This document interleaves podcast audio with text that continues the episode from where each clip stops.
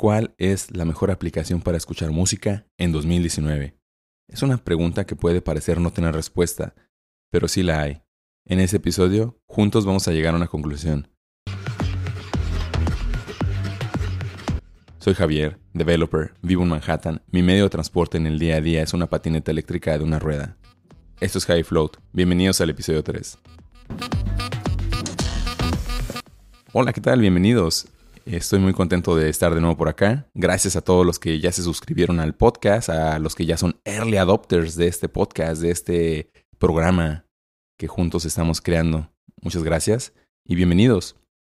El día de hoy vamos a platicar, como ya les comenté al inicio del episodio, de cuál es la mejor aplicación para escuchar música en 2019. Han pasado ya bastantes años desde que las aplicaciones para escuchar música se han ido popularizando y ganando terreno. Estamos hablando que ya van más de 10 años desde que tenemos aplicaciones para escuchar música por medio de streaming. Y el día de hoy vamos a platicar de cuáles son las mejores este año, cuál es la mejor y por qué. Tener una razón y que sea algo que yo considero que es lo más importante, que sea cual sea la aplicación de música que estemos escuchando, sea una decisión consciente, que tengamos una idea clara de por qué utilizamos la aplicación de música todos los días y que no sea simplemente porque ya llevamos muchos años con la aplicación o porque es una aplicación que venía instalada en nuestro dispositivo y que pueden ser razones muy válidas, pero existe otra opción. Yo simplemente quiero poner la otra opción sobre la mesa. Pues sin más ni más, vamos a darle Primero, les comento que dejamos fuera a Tidal.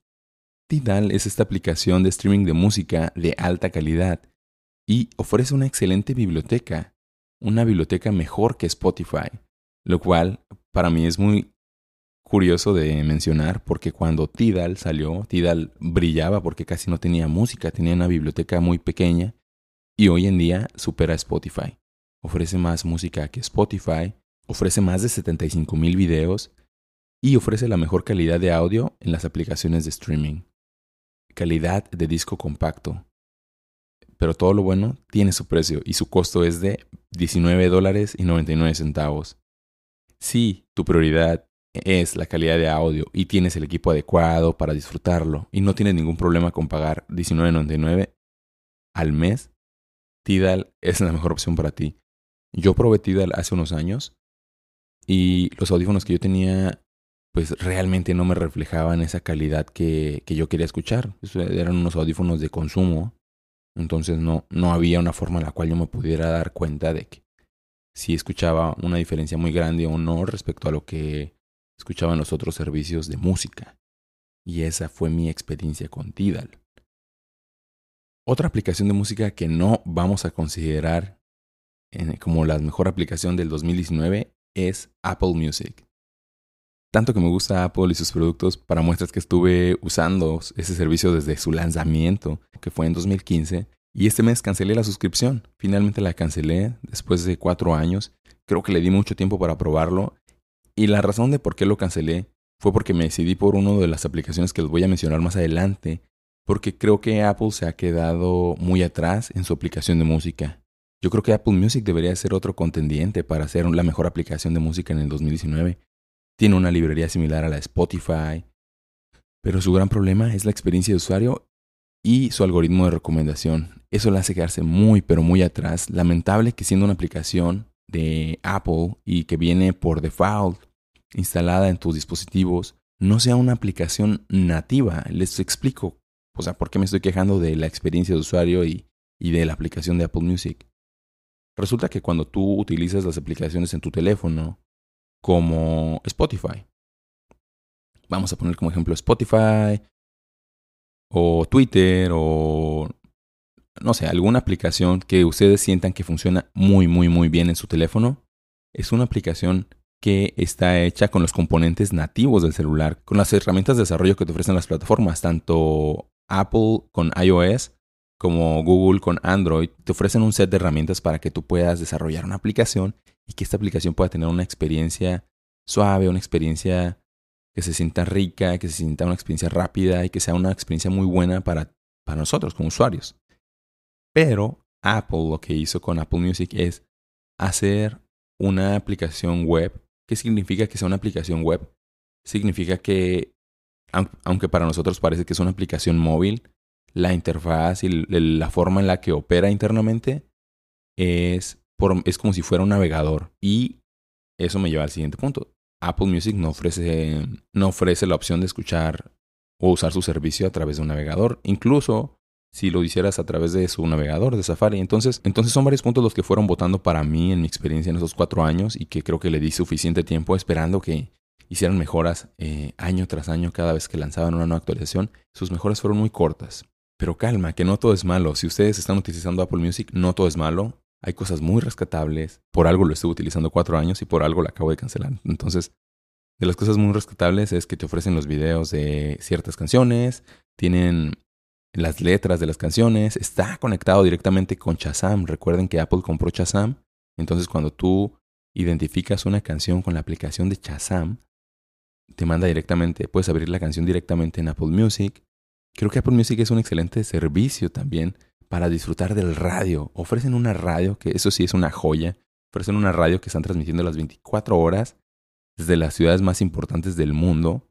Es la estación de Beats 1. Y tienen diferentes programas de radio, tienen diferentes locutores. Y para esto no es necesario pagar los 9.99 que cobran por su suscripción.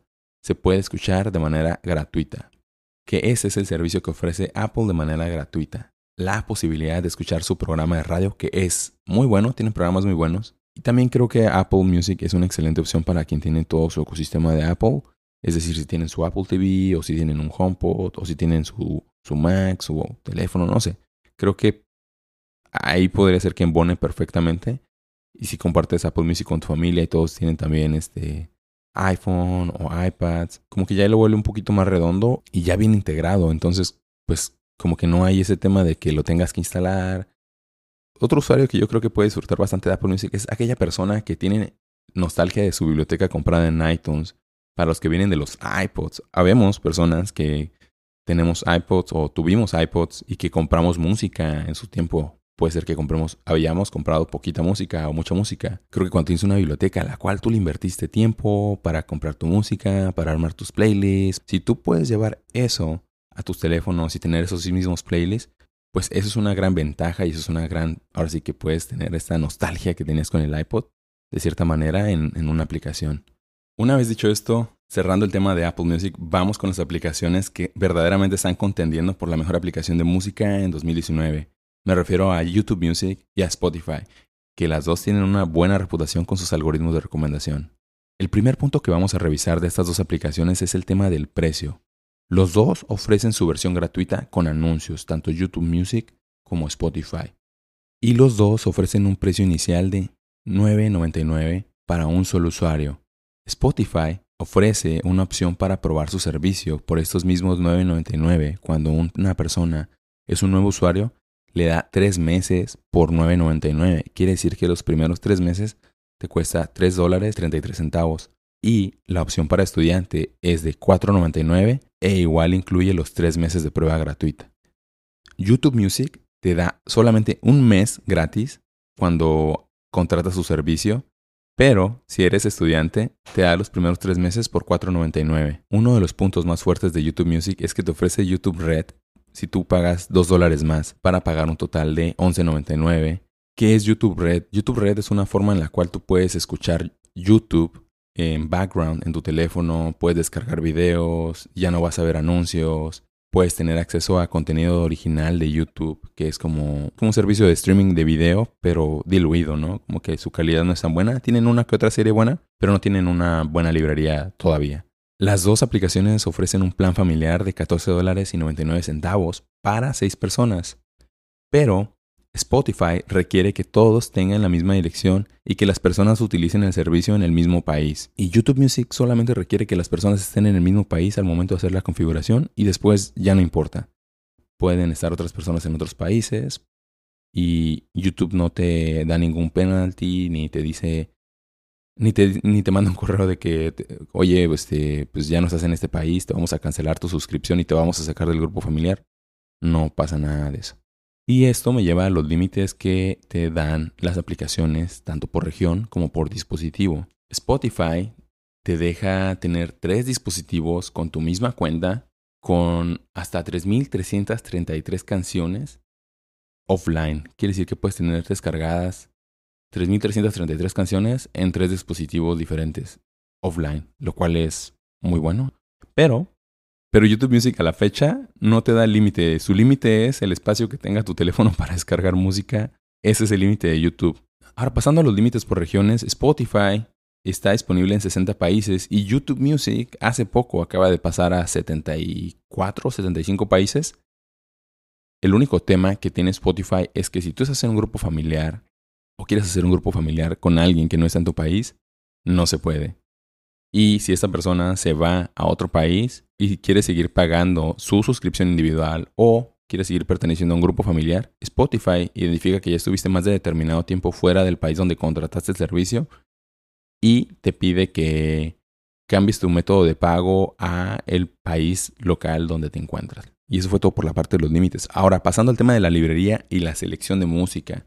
Spotify solamente tiene canciones oficiales y son suficientes, no me malentiendan, no me malinterpreten. Pero ahí es donde YouTube Music le da un golpe duro a Spotify. YouTube tiene conciertos en vivo, música no oficial, música que otros usuarios han subido, que compañías subieron, que programas de radio han subido a la red de YouTube y esos programas que fueron originalmente subidos a YouTube ahora están disponibles en YouTube Music para que tú los puedas escuchar. Y en YouTube Music también te encuentras sonidos o música que en realidad no podrías encontrar en ningún otro lugar, que antes probablemente ibas a, buscarlo a YouTube, pero pues ahora ya está disponible también en YouTube Music y lo escuchas desde tu aplicación, lo descargas, puedes encontrar canciones largas de horas, por ejemplo las de Nyan Cat, no sé si recuerdan a este gatito de Nyan Cat, que es un Pop Tart con arco iris y cabeza de gato, y patitas de gato y colita de gato. Pues hay una canción. Y esa canción que estamos escuchando ahora puedes ir a YouTube Music y ponerla y dura ahí desde una hora, cuatro horas, ocho horas y las puedes escuchar en YouTube Music. Y eso no está disponible en, en Spotify. O de repente puedes ir y buscar canciones como Like a Version, que es una, un canal de YouTube o es un, una estación de radio o es un programa de radio en el cual artistas van y hacen covers de otras canciones y los graban en vivo en esta estación de radio. Y hay canciones muy buenas, hay canciones muy buenas que solamente están disponibles ahí y solamente las puedes obtener a través de YouTube Music. Por lo tanto, creo que YouTube Music le, le da la vuelta a Spotify, pero le da varias vueltas a Spotify y a todos los demás. Ahora, el otro tema muy importante, la guerra de los algoritmos. Esta es una pelea muy dura. El día que yo dejé Spotify, porque hubo muchos años que también fui usuario de Spotify, fue porque su algoritmo ya no me recomendaba cosas que me gustaban, me aburrió y lo dejé. Pero tengo entendido que hoy, 2019, en el día a día, es muy atinado. ¿Qué te da Spotify con sus recomendaciones? Spotify te da 7 mixes cada día y uno semanal. El problema del algoritmo de Spotify es que al inicio suele ser muy vago. Puede ser que pues, te recomiende cosas que realmente no te gustan. Si ya llevas mucho tiempo en Spotify, probablemente sus recomendaciones van a ser más acertadas. El problema que tiene Spotify es que YouTube Music no nada más ha aprendido de YouTube Music, ha aprendido de todo YouTube. Tiene toda la historia, información de los usuarios que han usado YouTube para escuchar música, para escuchar fragmentos de canciones. Ya sabe perfectamente que alguien que escucha Polo and Pan, por ejemplo, tiene una probabilidad altísima de que le guste French 79. En ese apartado YouTube Music brilla por su recomendación musical. A mí me sorprende que a veces me recomienda artistas que están apenas en ascenso, artistas que apenas tienen cerca de 200 suscriptores en sus cuentas de música y que son muy pequeños, que apenas llevan un sencillo, pero me recomienda una canción y me sorprende tanto que sus canciones me gusten, que ahí es donde está la fineza de lo que del algoritmo, de lo que a mí me gusta y de lo que a mí me agrega valor que puedo escribir artistas y verdaderamente agregarlos a mi playlist.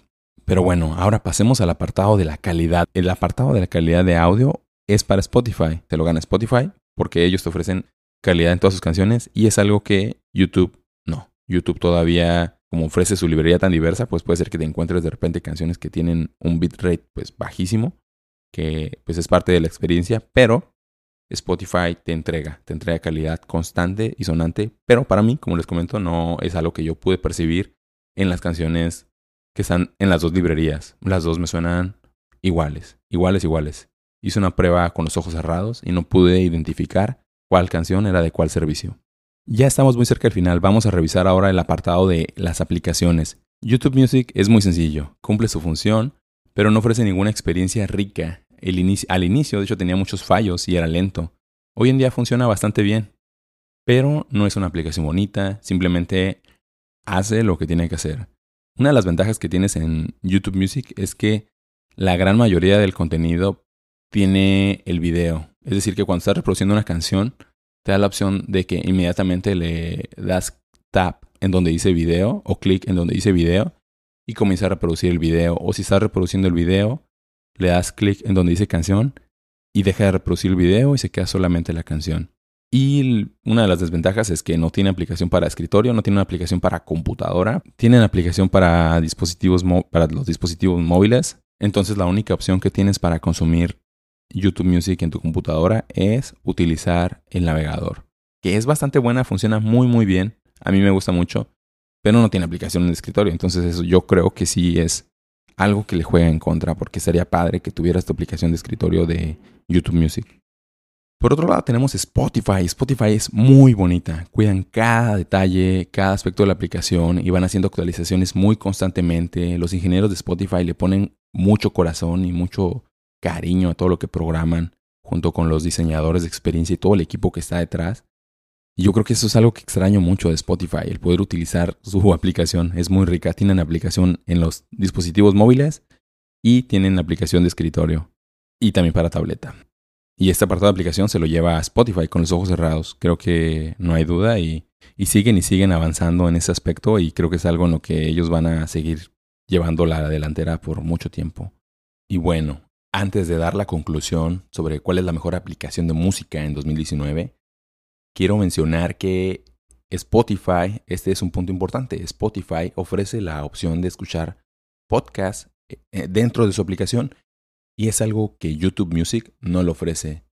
Y para mí sí es muy importante y he visto cómo crece la comunidad de personas que escuchan podcasts a través de Spotify y es un valor agregado que le da a la aplicación permitir que las personas podamos publicar ahí nuestros podcasts y conectar con las personas que les gusta escuchar los podcasts. Ese es un muy buen punto a favor de Spotify. Sé que existen otras aplicaciones y otras alternativas, pero la verdad es que es muy bonito tener todo en una sola aplicación, tener todo el apartado de tengo mi música, tengo mis podcasts en una sola aplicación similar al valor que te daba iTunes cuando iTunes funcionaba bien. Pero bueno, no me voy a desviar mucho del tema, solamente quería recalcar eso, que no lo había mencionado y es algo muy importante. Y ahora sí, finalmente que venga el redoble de tambores. ¿Cuál es la mejor aplicación de música en 2019? Si a ti lo que te gusta es escuchar la música en el formato original que te la entregan los artistas, eh, en el paquete que ellos te arman, en el álbum que ellos te entregan, la mejor opción que existe hoy en día, combinado con la mejor experiencia, es Spotify. Spotify es una excelente aplicación, es un excelente servicio para escuchar música al día de hoy, para escuchar podcast. A mí me parece que es muy muy buena y sigue creciendo. La única área de oportunidad que yo le veo es que su algoritmo de recomendación es bueno, pero podría ser mejor y para que sea mejor, creo que va a tomar tiempo y requiere de tiempo también de maduración por parte de los usuarios. Es decir, que los usuarios sigan consumiendo la aplicación, pero mucho ojo aquí, no se dejen llevar por este comentario, porque habemos algunas personas, o hay algunas personas, a las que su interés no es descubrir música nueva, su interés es, oye, yo ya tengo la música que a mí me gusta y me encanta, y no necesito estar descubriendo música nueva cada día o cada semana o verdaderamente no es algo que me interese. Sí, escucho una canción nueva muy de vez en cuando, pero me la recomienda un amigo o tienes otras fuentes en las cuales tú vas nutriendo tu biblioteca y no le dejas la responsabilidad a la aplicación.